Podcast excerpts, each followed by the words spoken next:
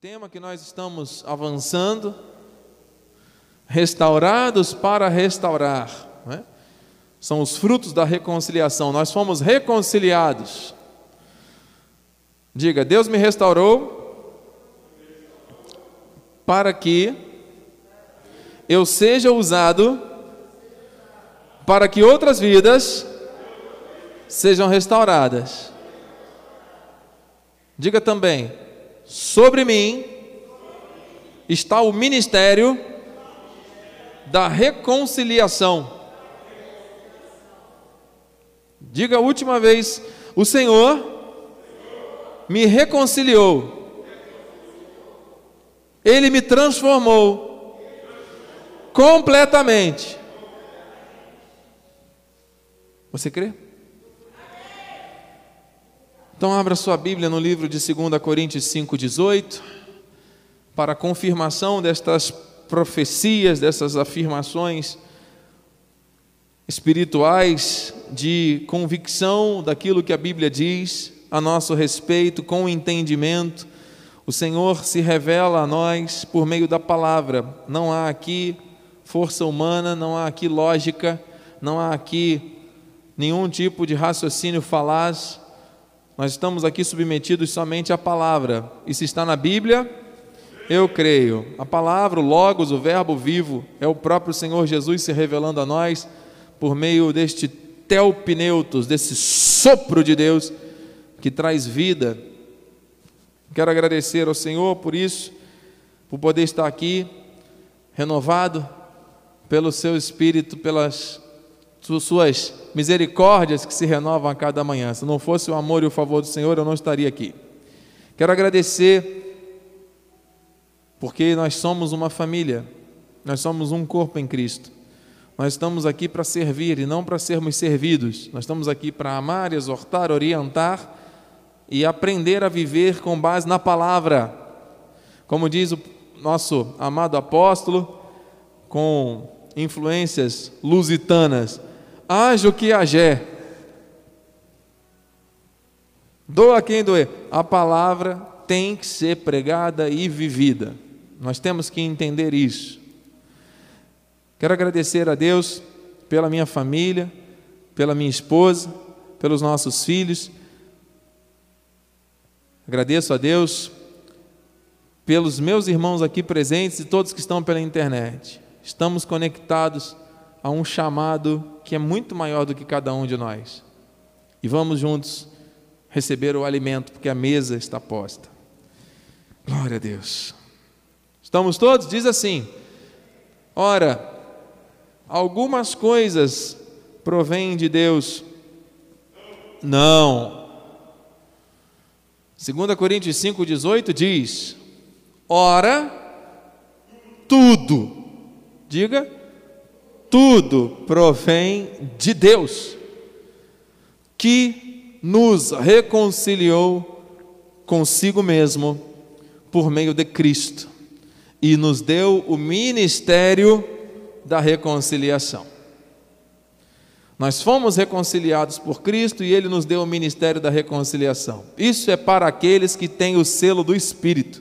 Isso não é para toda a humanidade. Isso é para aqueles que creem em Jesus. E se creem em Jesus é porque a palavra ativou esta fé pelo dom que vem dele. E é por meio desta fé que nós vamos receber mais uma vez a revelação da sua graça. Vamos orar. Pai amado e bendito, santo e poderoso, eis-nos aqui. Não por força nem por violência, não para agradar a quem quer que seja, mas para servirmos a ti.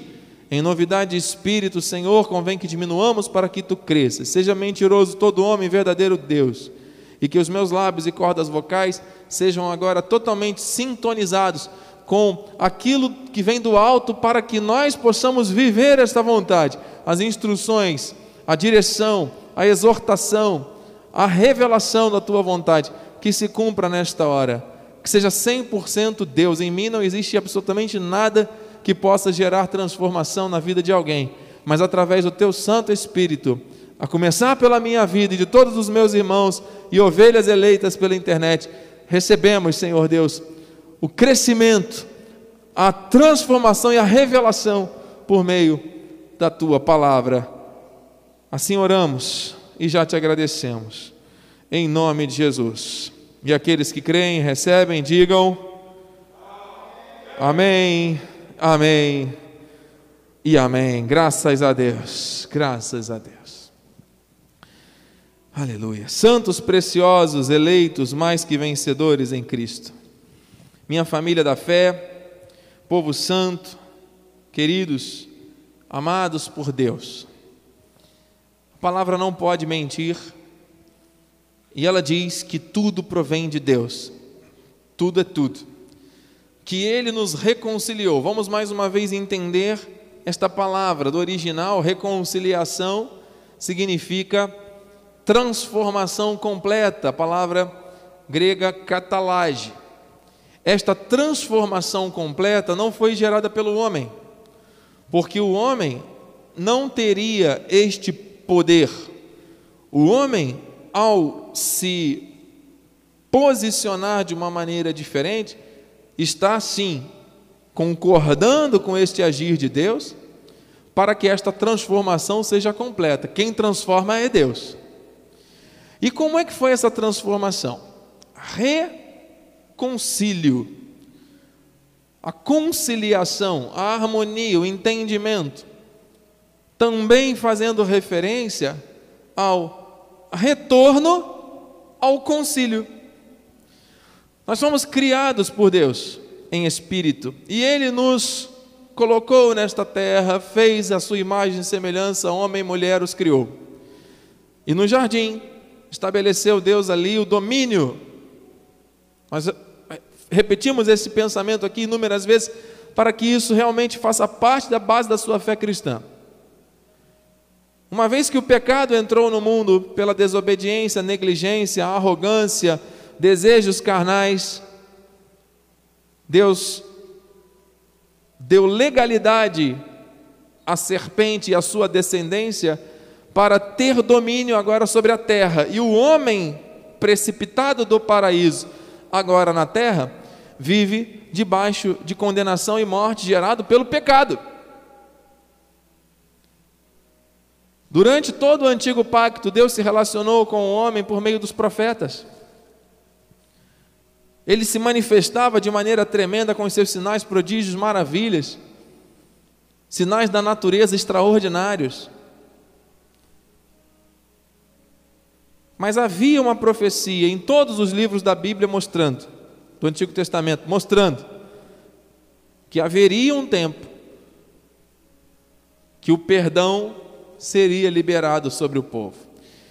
Houve o afastamento inicial do concílio por causa do pecado, mas haveria um tempo da reconciliação. Haveria um que viria a este mundo para salvar, libertar, redimir, perdoar, tirar da morte e trazer para a vida. E este um não poderia ser um homem simplesmente era o próprio Deus em forma de homem, que assumiu esta forma de servo para mostrar obediência, fidelidade e deixar exemplo para nós podermos imitá-lo. Só que ele pagou o preço em nosso lugar. Nós temos que imitar Cristo em termos de fidelidade, de comportamento, de atitude moral, de conexão de pensamento, de unidade de espírito com Deus. Mas o único que poderia gerar transformação era Ele, porque Ele era Deus. O sangue de Jesus tem poder, o meu sangue e o seu sangue não tem poder para perdoar nada nem ninguém. Mas o sangue do Cordeiro Perfeito teve esse poder. E ele reconciliou com quem? Consigo mesmo, até porque Cristo é Deus. Se não fosse o Deus em forma de carne, como é que ele ia reconciliar consigo mesmo?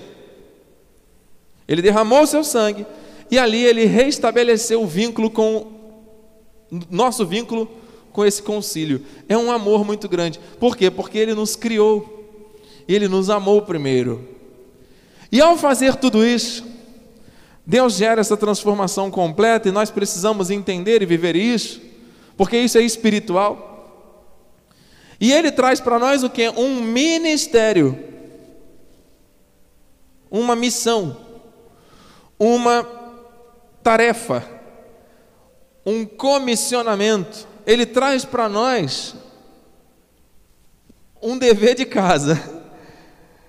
Ele traz para nós um trabalho que tem que ser executado, que é o ministério da própria reconciliação, ou seja, nós, uma vez reconciliados com Ele, agora podemos pregar através da nossa vida a reconciliação.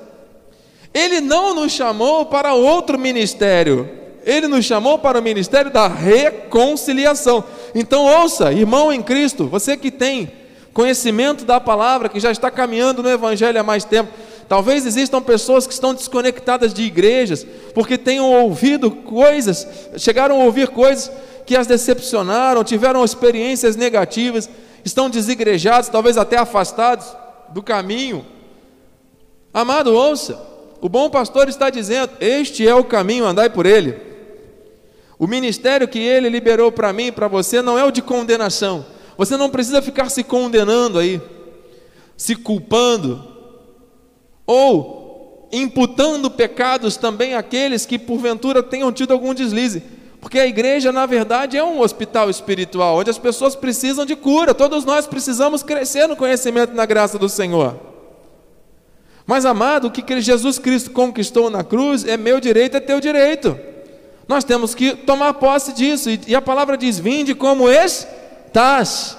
E as pessoas ficam dando desculpas aí para Deus. Ele me deu e te deu o ministério da reconciliação. Então, que história é essa?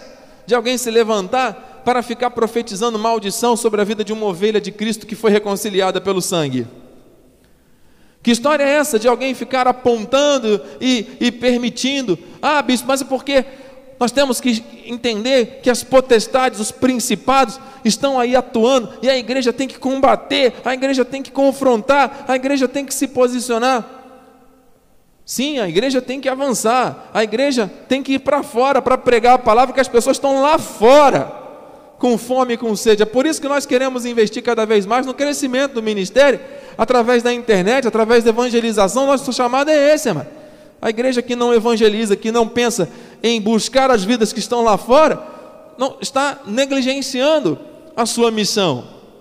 Mas ouça, quem faz essa obra é Deus. Quem faz essa obra é o Espírito. Então não é você na sua carne que vai pagar o preço, é Jesus que vai fazer. Nós vamos tomar a posição, porque Ele nos deu um ministério, mas a palavra que vai sair dos nossos lábios não é uma palavra de condenação não é uma palavra de acusação, não é uma palavra para lançar no inferno, é uma palavra de amor, de acolhimento, de reconciliação. Já bastam os ataques que tem aí no mundo, amado. Aí a pessoa busca muitas vezes auxílio e acolhimento dentro de igrejas e às vezes encontra mais tacão de peso de condenação. Não pode. Deus está falando a alguém, amado? Tem que ter muita responsabilidade, nós temos que ter muita responsabilidade com essas questões espirituais, amado. Deus está falando a alguém. Nós temos um outro chamado.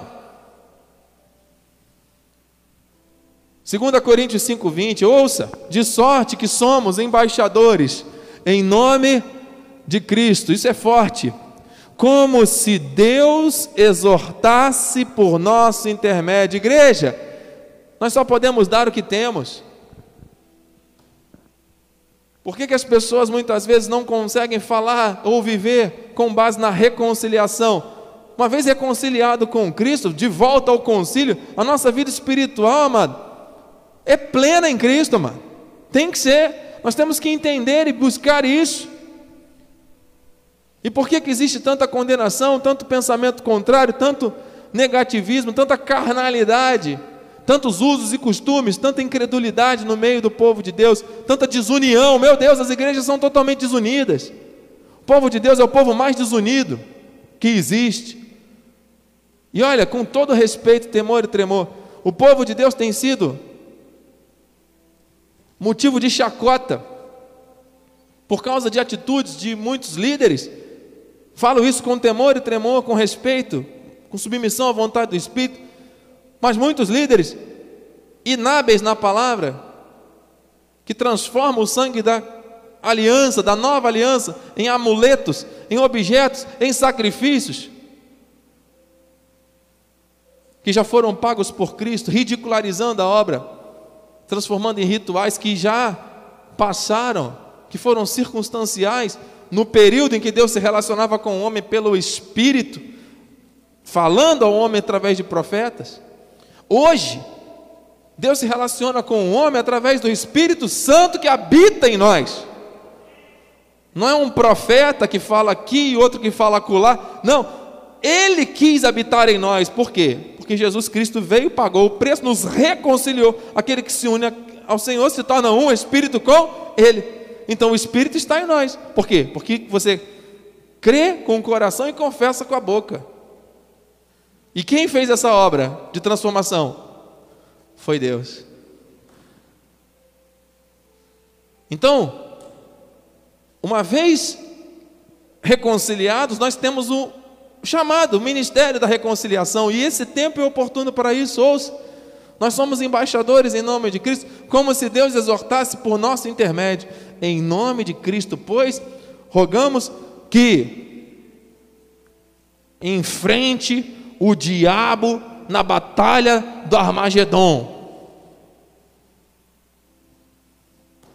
O poder da morte do diabo, saber, na cruz, foi catargel, destruído, tornou sem efeitos. Eita! E por que que isso não é vivido? Por que que isso não é falado? Por que que isso não é pregado em todas as igrejas do mundo?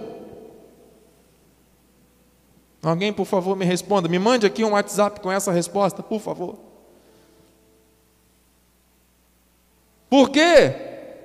Que a igreja de Cristo não se levanta na terra para pregar a reconciliação, para exortar, para rogar a reconciliação, para falar da reconciliação.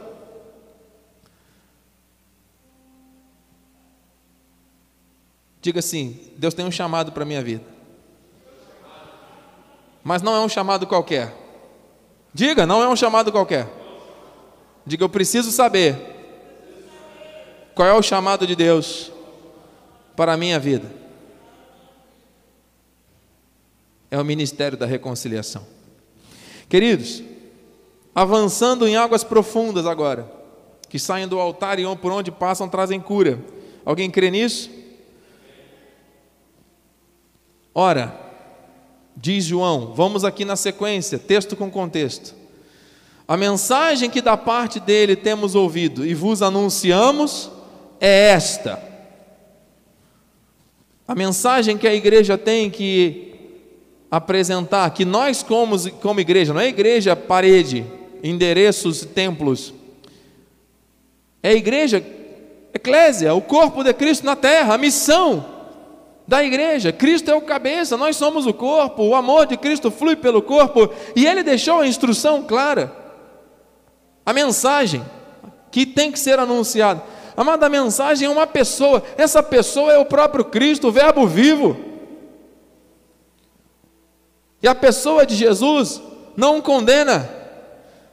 Jesus não veio para condenar, veio para perdoar. Jesus não veio para lançar no inferno, Jesus não veio para trazer sacrifício, Jesus não veio para imputar aos homens rituais, Jesus veio para libertar, transformar, perdoar. Então, se a mensagem não é um texto, mas é uma pessoa, e é a pessoa de Cristo, estamos aqui falando dele. Olha aqui, amado, é o próprio Deus que tem que se revelar, e a sua graça, o seu favor, o seu amor. Deus é luz, e não há nele treva alguma. Diga, não há nele treva alguma. Você lembra do primeiro texto que nós lemos aqui? Tudo provém de Deus, diga tudo. Então, até aquilo que o homem acha que são trevas, não são trevas, porque do Pai das luzes desce todas as bênçãos. Então, não é aquilo que você acha que é bênção, é aquilo que Deus determina, porque Ele é fiel. Amado, que coisa pior do que um homem inocente ser assassinado brutalmente, com espetos na cabeça, com pregos na mão, e no pé, sangrar até morrer. Foi Deus que determinou isso. Mas que Deus brutal é esse?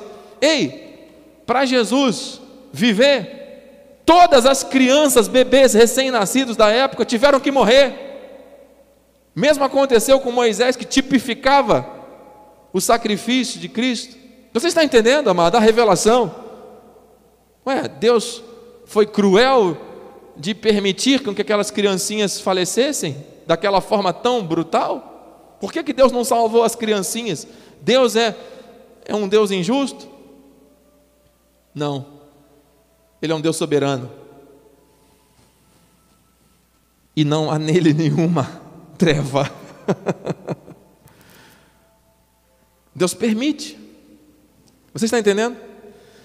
Vamos adiante. Se dissermos que mantemos comunhão com Ele, você tem comunhão com Deus?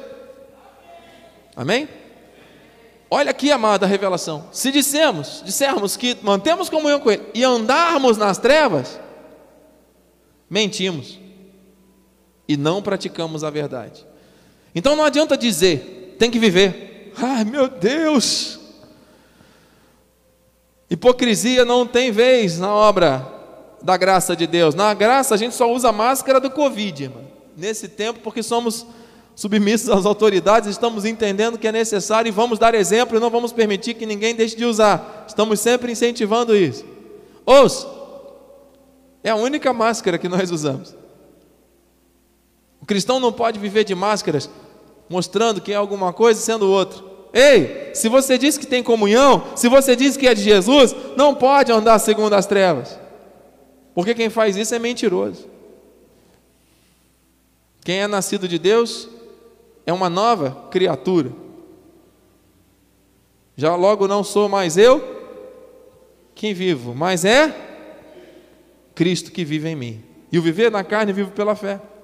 Versículo 7: Se, porém, andarmos na luz, aleluia, como Ele está na luz, até porque Ele também é a luz, mantemos comunhão uns com os outros, luz com luz, amém?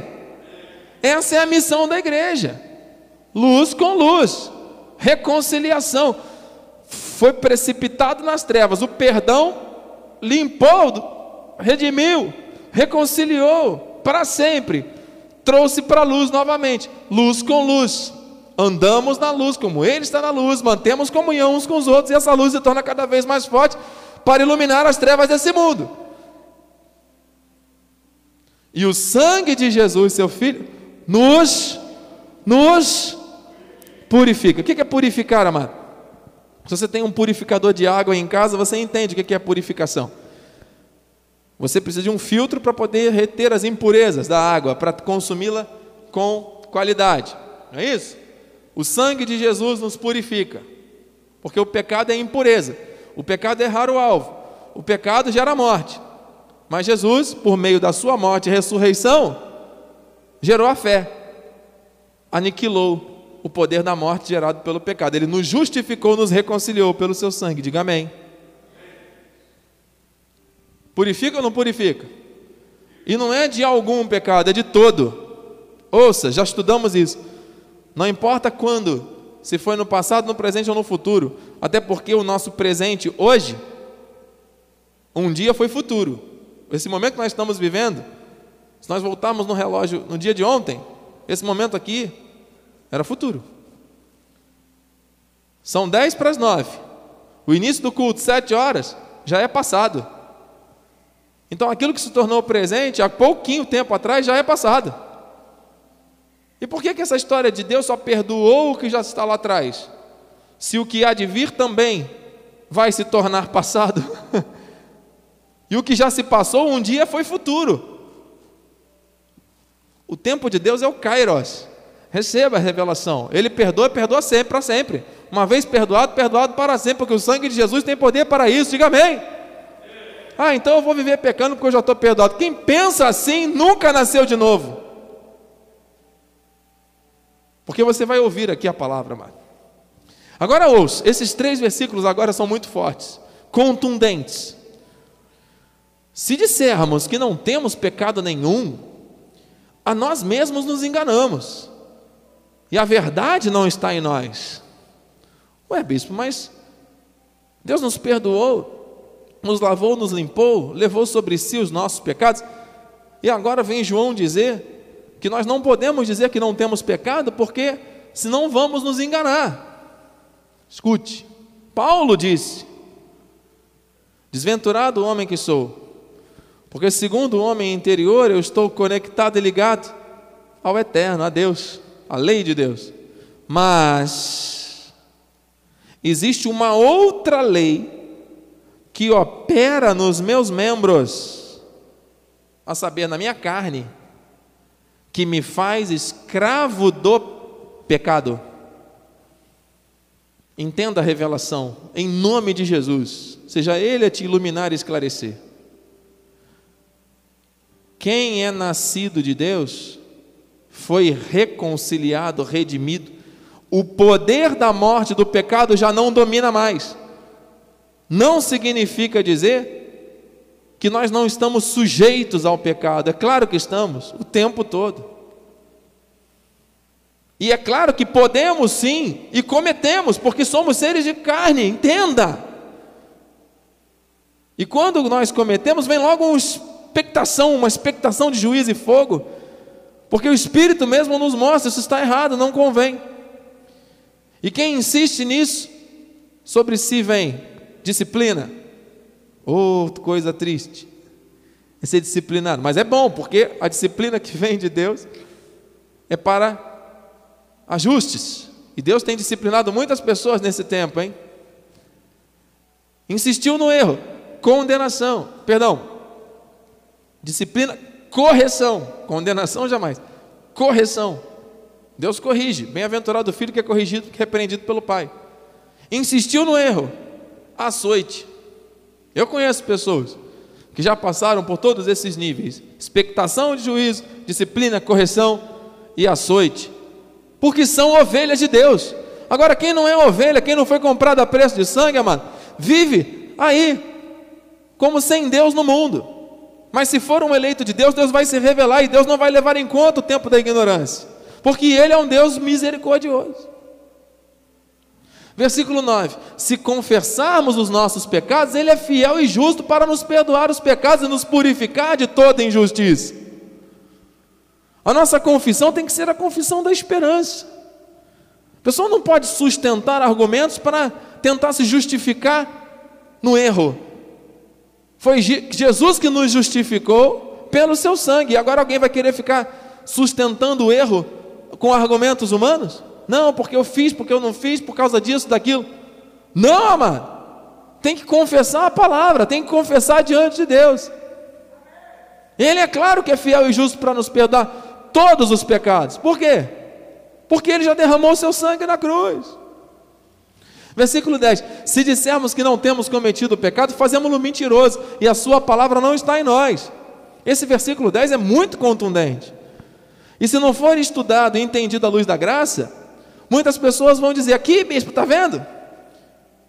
O homem é um desgraçado pecador, e é o homem que tem que tomar a iniciativa para receber o perdão. Porque se o homem não fizer ou pagar o preço, ele nunca vai ser perdoado. Mentira.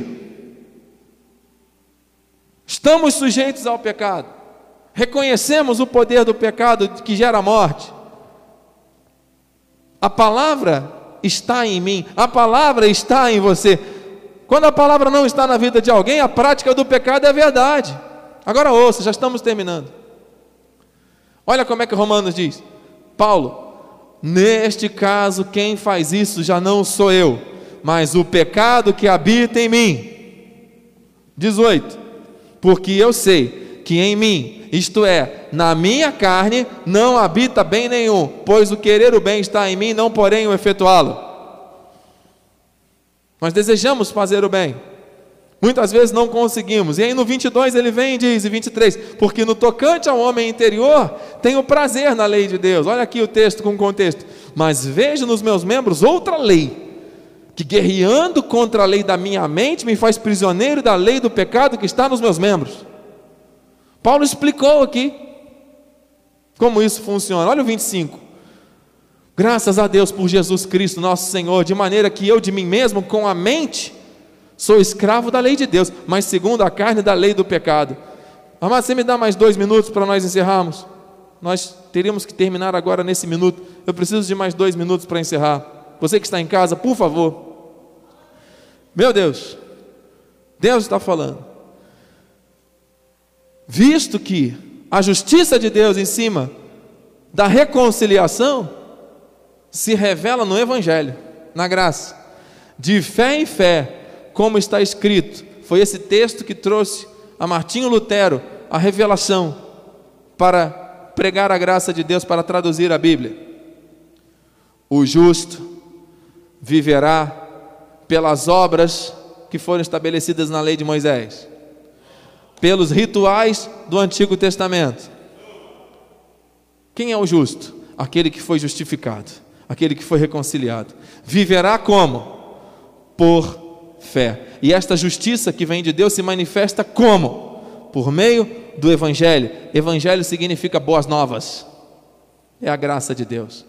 O pecado atua na carne, mas a nossa carne não se converte. A nossa carne é pó, veio do pó e ao pó retorna. Maior é o que está em nós, que é o Espírito, do que o que está nesse mundo. E nós vamos mortificando os feitos da carne para vivermos de acordo com a vontade do Senhor. Isso é o ministério da reconciliação. Meu Deus, vamos ler juntos. Vamos ler juntos. Agora, pois, já, diga, nenhuma condenação há para os que estão em Cristo Jesus. Quem está em Cristo?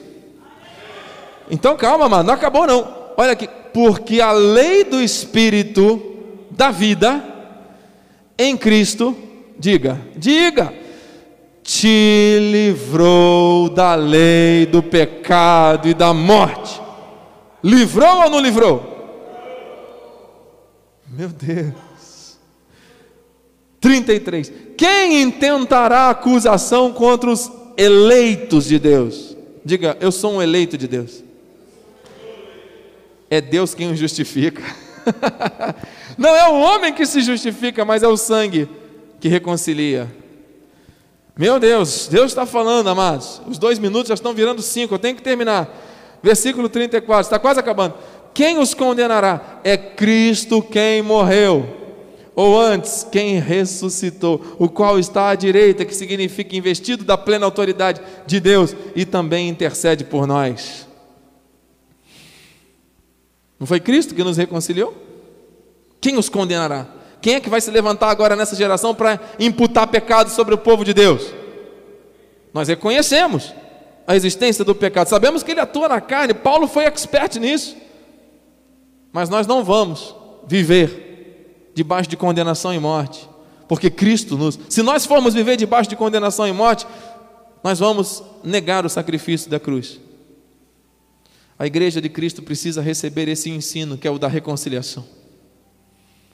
E João termina dizendo, no mesmo contexto de João 3, continuando lá. Aliás, um pouquinho mais adiante, né? No mesmo contexto ele diz: Filhinhos, não vos deixeis enganar por ninguém. Tem um monte de gente que se levanta com Bíblia debaixo do braço para tentar enganar.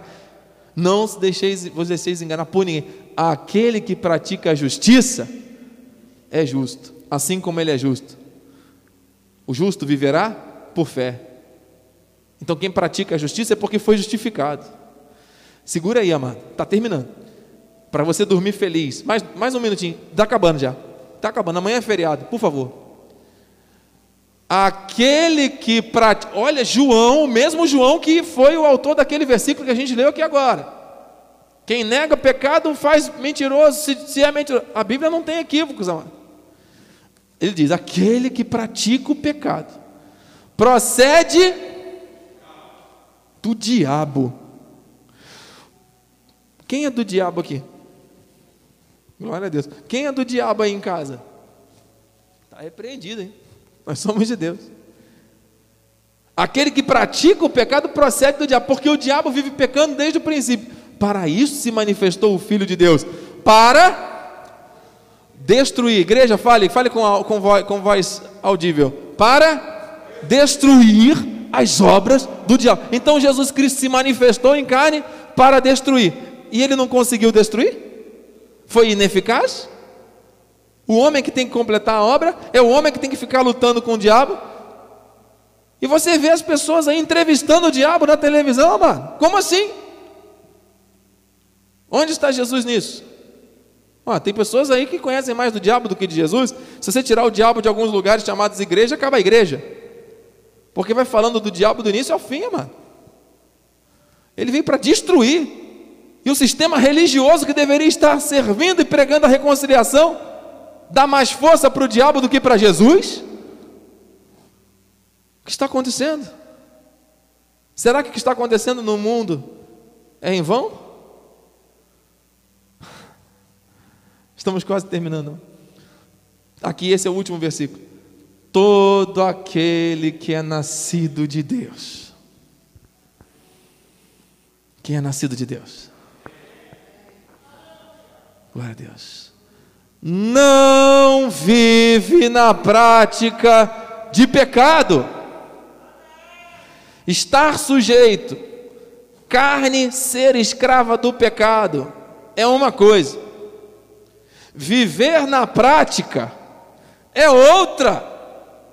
Quem é nascido de Deus não vive na prática do pecado, pois o que permanece nele é o que?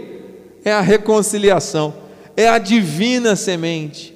Ora, esse, esse, diga, está na Bíblia, não pode viver pecando. Não é não pode de, olha, meu filho, não vá fazer isso. Não pode.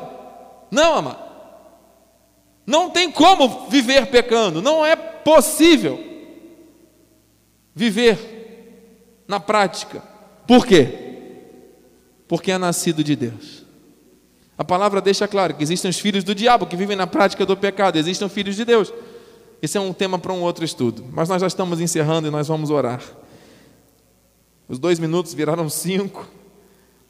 Conosco Ana Lídia, da nossa sede, Graça e Paz, presbítero Amós, Diaconilza, irmã Marli, Santana, nosso irmão Jorge, tantos outros. Bispa, vamos orar. Vamos terminar agradecendo a Deus. Igreja, vamos nos colocar de pé nessa hora, em sinal de reverência. Você que está em casa, amado, um alimento sólido foi servido hoje. Aquele que tem ouvido, ouvidos para ouvir, ouça o que o Espírito diz à igreja. O que nós ouvimos aqui nesta terça-feira, amado, é algo que tem que repercutir no mundo espiritual, sobre as famílias, sobre os ministérios, sobre todos aqueles que foram comprados a preço de sangue. Amado, Deus não aceita outro ministério para a sua igreja. Eu não estou aqui, amado, dizendo que alguém é melhor do que alguém, que ninguém é pior do que ninguém. Não, não é isso. Nós não temos aqui rótulos, até porque na glória não existe isso. Os escolhidos de Deus estarão lá reinando e glorificando ao Senhor. Mas o que Deus deixou, o que o Senhor Jesus deixou para a igreja na terra, foi o ministério da reconciliação. Pare e pense, amado. Se o que você tem recebido se você, o que você tem vivido e acreditado e crido é fruto da reconciliação, é 100% reconciliação. Vamos viver dessa forma? Quantas pessoas estão aí precisando dessa reconciliação? É tempo de reconciliação, amado. É tempo de mudança. É tempo de transformação, reconciliação com Deus. E não pense que foi você que quis se reconciliar, porque foi Ele que colocou o querer e Ele efetuou o realizar por meio da pregação da Sua palavra que está fluindo do altar, que é dele.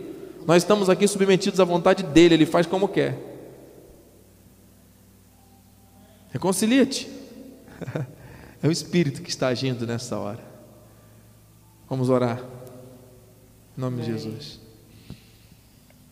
Glórias a Deus, Senhor.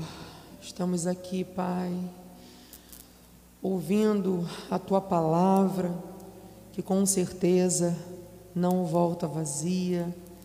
Sairemos daqui com certeza fortalecido, Pai, pelo teu amor, por esta reconciliação, desde lá na cruz, Pai, quando o Senhor deu o seu corpo, derramou o seu sangue em prol das nossas vidas, para nos reconciliarmos contigo, Deus. Que possamos viver esta reconciliação, aonde nós estivermos, que o teu amor, Pai, flua da nossa vida. Que esse ministério da reconciliação, Pai, seja pleno nas igrejas de Cristo, que haja unidade nas igrejas. Que a religiosidade, Pai, caia por terra, Senhor, mas que haja reconciliação, a verdadeira reconciliação contigo, Deus. O mundo precisa deste amor, o mundo precisa, Pai, desta comunhão, desta unidade dos teus filhos, Pai, deste testemunho perfeito que começa na nossa vida a partir, Pai, da nossa vida, aonde estivermos, seja na nossa casa, seja na tua igreja, seja, Pai, no trabalho, não importa, Senhor, o lugar, mas que possamos, Senhor, dar o nosso testemunho de amor, para que vidas sejam alcançadas. O Senhor, Ele usa as nossas vidas, Ele reconciliou e que possamos viver esta reconciliação de forma plena. O Senhor nos capacita. Senhor, capacita a tua igreja, Pai, para viver esta plenitude, para viver este amor, e não na prática, Senhor, do pecado.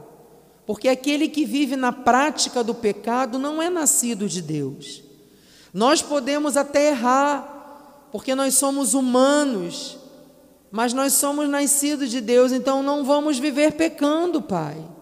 Senhor, endireita estas veredas, nos dê sabedoria, nos capacite para viver esta reconciliação contigo. Senhor, nós somos filhos de Deus, não somos filhos da ira. Eis-nos aqui, Pai, capacita cada um de nós para darmos sempre o nosso melhor, para vivermos, Senhor, esta fé de fé em fé, dia após dia, aprendendo na tua palavra. Porque cada dia que nós aprendemos contigo, Senhor, esta prática do pecado, ela vai diminuindo, o Espírito vai, Senhor, nos incomodando, e aí a nossa vida, Senhor, vai usufruindo do teu melhor Pai, em nome de Jesus, Senhor, muito obrigada por esta palavra, por esta mensagem, que possamos viver isso, Senhor, a cada dia, em nome de Jesus, Pai. Obrigada pela vida do bispo feliz, que foi usado por Ti, que o Senhor capacita sempre. Obrigada pela vida, Senhor, das ovelhas, das famílias que estavam, que estão conectados, Senhor, a este altar, das ovelhas aqui presentes. Senhor, em nome de Jesus, somos um só corpo e que possamos ser e sempre testemunhar deste amor, Pai, em nome de Jesus. E se você recebeu esta palavra, esta mensagem maravilhosa, diga um amém bem forte. Amém. Dê um lindo aplauso ao Senhor. Você é nascido de Deus. Glória a Deus. Glórias a Deus. Glórias a Deus.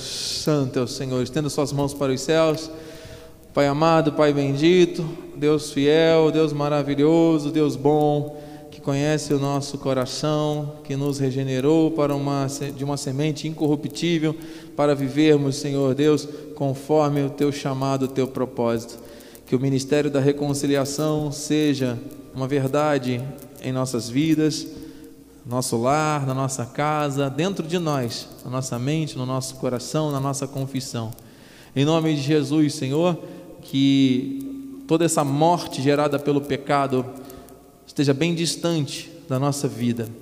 Nós não vivemos nessa prática, nós somos nascidos de Deus, nós somos reconciliados contigo. Senhor Deus, teus anjos agora se acampem ao nosso redor, nos levem em segurança. Que tenhamos uma noite reparadora, de sono tranquilo. Que o Senhor, com misericórdia, alcance todos os lares que estão debaixo de alguma aflição. Que a oração, o clamor, a intercessão em favor da cura e da paz sobre os lares se manifeste tremendamente, Pai, em nome de Jesus. Amém. Que a tua graça, a tua paz e as consolações do Espírito se manifestem hoje para todos sempre. E aqueles que foram reconciliados, para gerar reconciliação, restaurados para restaurar. Digam amém, amém. E amém. E amém. Aplauda ao Senhor. Glória a Deus. A alegria do Senhor é a nossa força. força. Vai nessa força. Deus é contigo.